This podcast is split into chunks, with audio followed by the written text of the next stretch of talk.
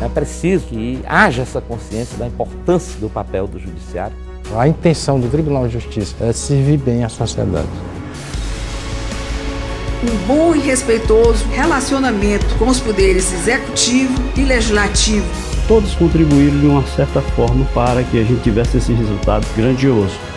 Com padronização se consegue dar velocidade aos julgamentos. E o êxito automaticamente está sendo correspondido. TJCE em podcast.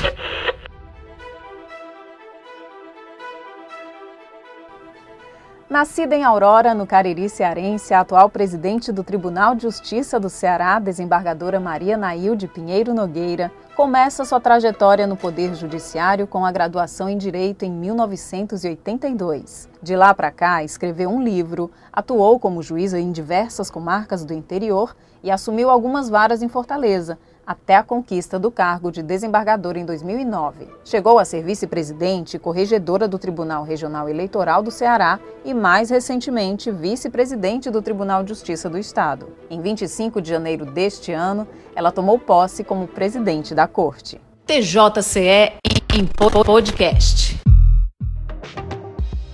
Olá, aqui quem fala é a Marina Hatz, diretamente da sala da presidência do Tribunal de Justiça. O TJC em Podcast está de volta. E para comemorar esse retorno, a gente conversa com a terceira mulher à frente do Judiciário Estadual, desembargadora Nailde Pinheiro Nogueira, que já participou do nosso programa, né, que foi do mês das mulheres no ano passado. E ali a gente pôde conhecer um pouco mais da história dela. Como vai, presidente? Olá, ouvintes. É uma satisfação, Marina, recebê-la aqui na sala da presidência do Tribunal de Justiça, participando deste momento, um momento em que eu vejo que é uma maior aproximação que eu possa ter com os que estão nos acompanhando e aqui tratando de tudo que está a acontecer na nossa instituição. Lá no seu discurso de posse, a senhora falou sobre o plano de gestão, que ele tem um foco na transformação digital com humanização. Explica para a gente o que seria essa transformação digital no Poder Judiciário e a importância de que isso seja feito de forma humanizada. A transformação digital com humanização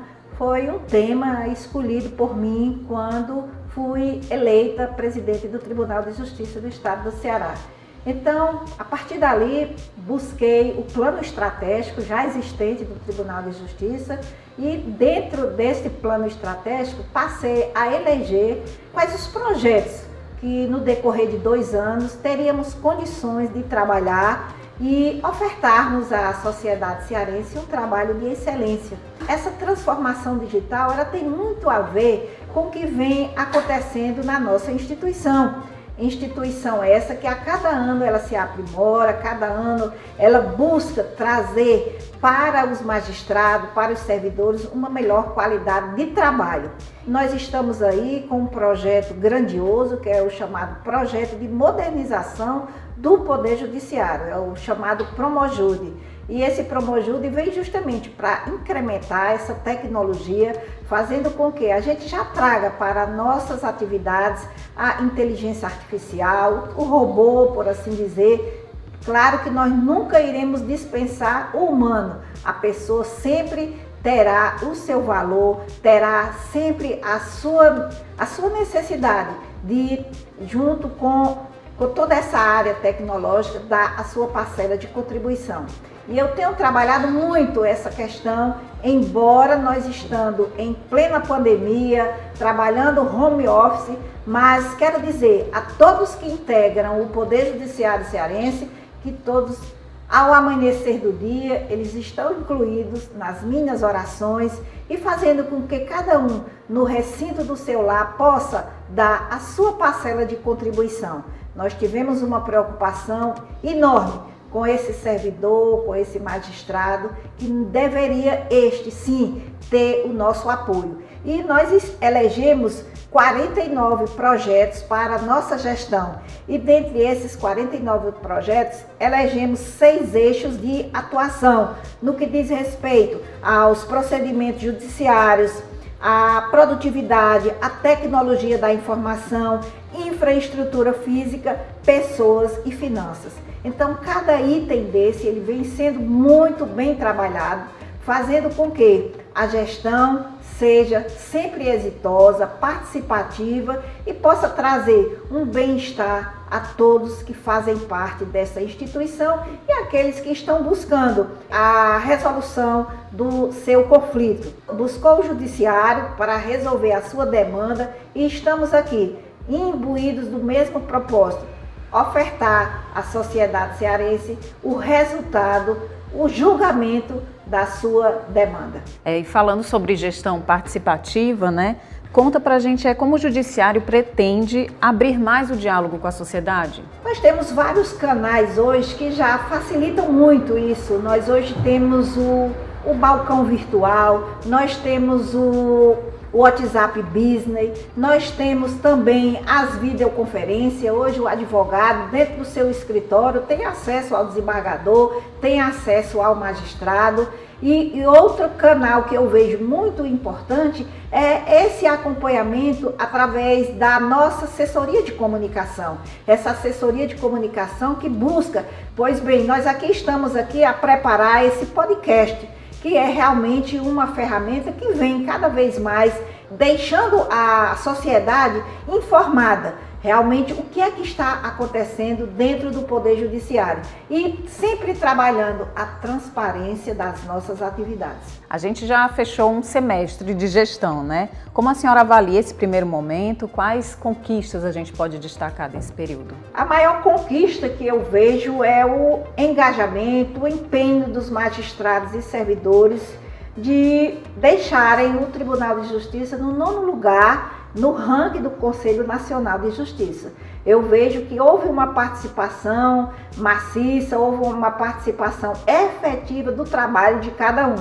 E a gestão, dentro da sua meta, dentro do seu plano de gestão, já avançou muito no que diz respeito a, vamos dizer, as várias reformas que estão acontecendo no, nos fóruns nós temos que já algumas obras que serão inauguradas. Cito aqui o Fórum de Santa Quitéria, que agora no mês de agosto ou início de setembro estaremos inaugurando. Estamos aí com um projeto também de um juizado passar a funcionar dentro de um shopping, humanizando cada vez mais aquele jurisdicionado que se dirige a uma sala de audiência que ele possa entrar, adentrar dentro de um shopping ali, ele ficar em um ambiente mais agradável e ali facilitar muito a, a conciliação.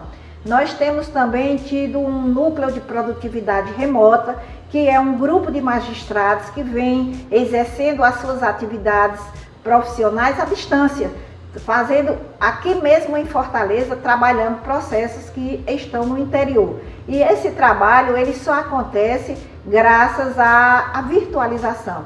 A grande quantidade de processos hoje estão digitalizados, estão informatizados. Então, possibilita que à distância a gente possa trabalhar. Tenho também voltado muito a, o nosso olhar aos, aos juizados, como eu já falei, e também ao juizado da mulher. Esse juizado que vem agora com esta, este mês, é um mês em que nós estamos trabalhando, comemorando os 15 anos de existência da Lei Maria da Penha. E com uma grande diferença, a farmacêutica Maria da Penha é cearense, foi vítima dessa violência doméstica e ali ela trabalhou muito esta causa até que foi lançada esta lei, que hoje está servindo de norte para que os julgadores possam aplicar essa lei nas demandas que digam respeito à violência doméstica. Que é um dos focos da sua gestão, né? Trabalhar essa questão Isso. É, Isso, contra, combater a violência doméstica. Isso, Marina. Lembrei, inclusive, de abrir um tópico no meu discurso de posse e tive a, graça, a grata satisfação de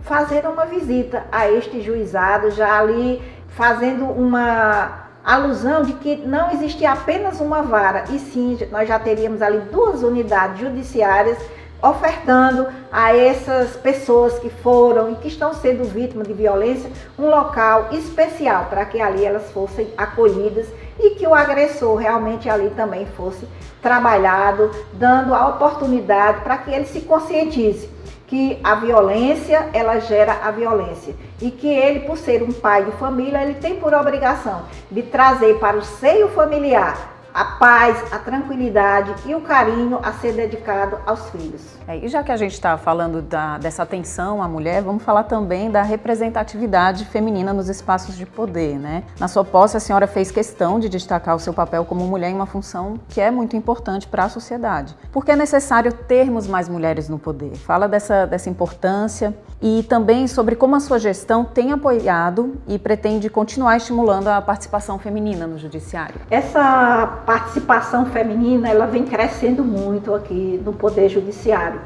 Podemos dizer que dos 43 desembargadores, nós já temos hoje um espaço de 14 desembargadoras.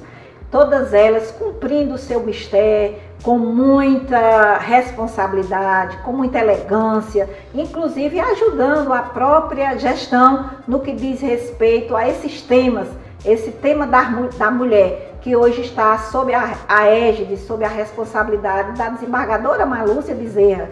Ela vem trabalhando com todos esses temas. E nós temos trabalhado muito esse assunto de mulheres líderes, fazendo com que desde cedo essas mulheres possam trabalhar é, essa competência, essa forma de gerir. Hoje nós não só julgamos, nós também fazemos gestão. Então temos que exercitar muito esse empoderamento da mulher, essa mulher que pode se tornar uma grande líder dentro da sua instituição e em outros segmentos da sociedade. Bom, a gente está num momento de retorno gradual, né? A gente está vivendo esse momento de pandemia que não dá para deixar de falar. Durante esse primeiro semestre de, de, gestão, como foi lidar com o desafio de estar tá atuando com teletrabalho, com videoconferência? Como foi nesse período de pandemia? Marina, antes de realmente adentrar nessa sua fala, eu não posso deixar esse momento de lembrar as vítimas da Covid. Momentos de inquietação, de luto. E o Poder Judiciário perdeu, no decorrer dessa pandemia, vários integrantes. Nós temos aqui, para realçar aqui, a pessoa do Dr. Michel Pinheiro, um magistrado inovador, que estava à frente de um juizado e que exercia o seu mistério com muito brilhantismo e realmente foi vítima da Covid. E foi uma perda grande para o Poder Judiciário. Tivemos também falecimento de servidores, oficiais de justiça. E isso, a cada vez que eu era informada deste falecimento, confesso para você que era como se fosse retirado de mim algo que eu me sentia assim no privilégio de ter integrando a minha equipe.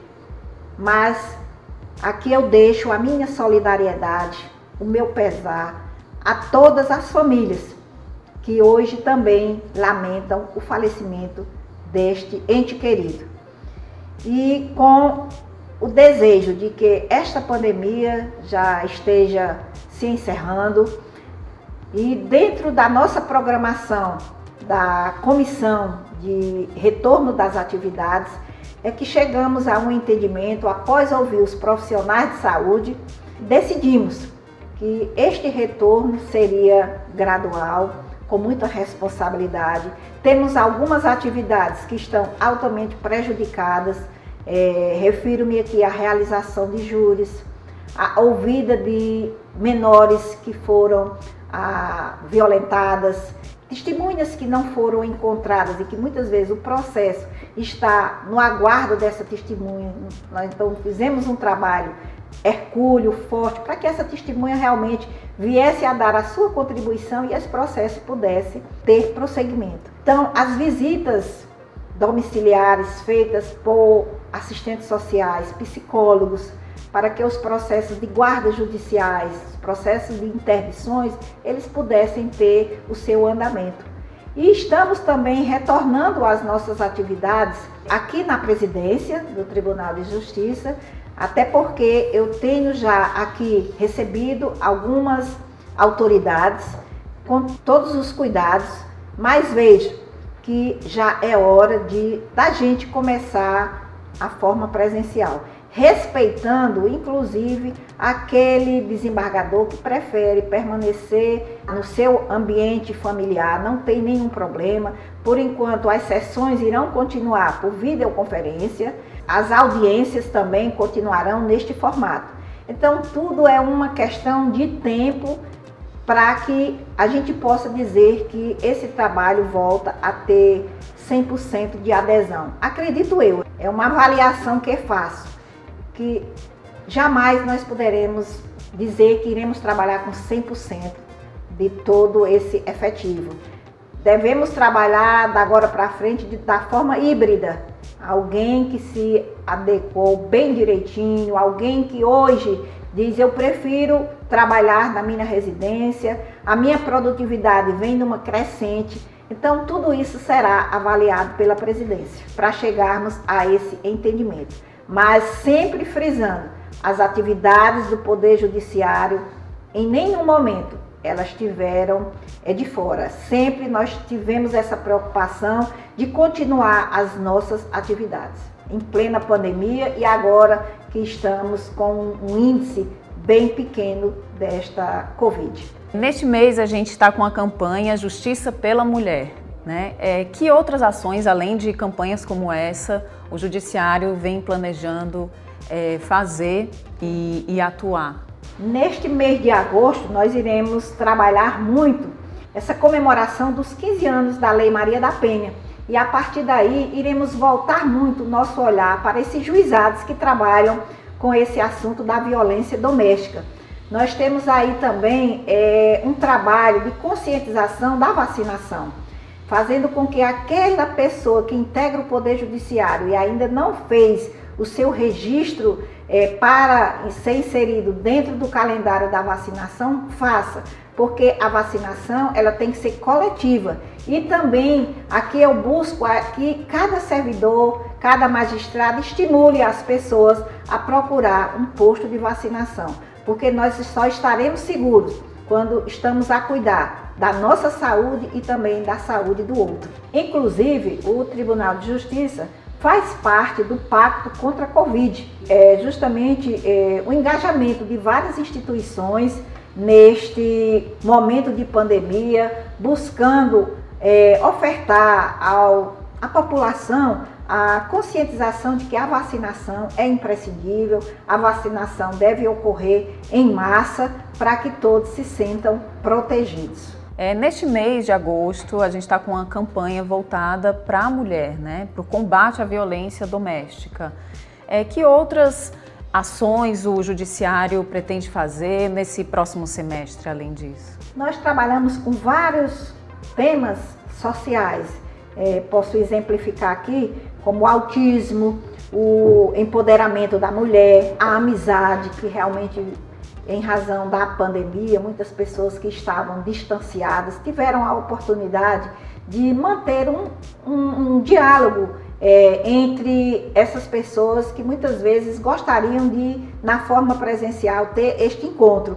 E agora, nesse mês de agosto, em razão dos 15 anos da Lei Maria da Penha, nós temos uma programação vasta. A cada dia, esse tema ele será muito bem trabalhado, porque há necessidade da divulgação de que a violência doméstica ela tem que ser extinta, ela tem que buscar, vamos dizer, trabalhar a família, por assim dizer.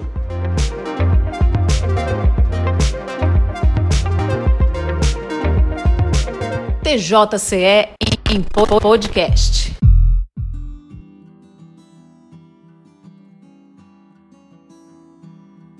É agora para encerrar, vamos de dica cultural, né? O que, que a senhora está é, lendo ou assistindo algum filme, alguma série? Dá uma dica para os nossos ouvintes.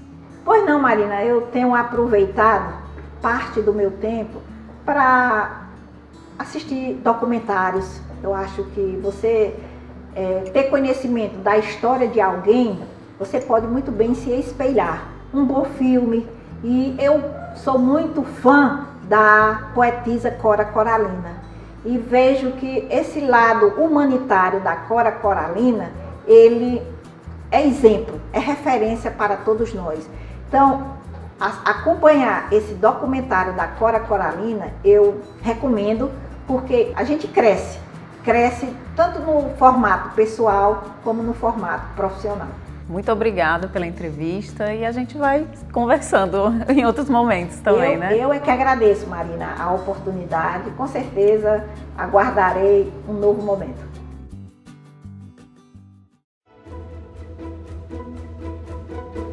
Este podcast é apresentado por Marina Hatz, também responsável pelo roteiro e produção. A edição de som é de Aldério Dias e Renato Gugel, editor-chefe, e Santiago Júnior.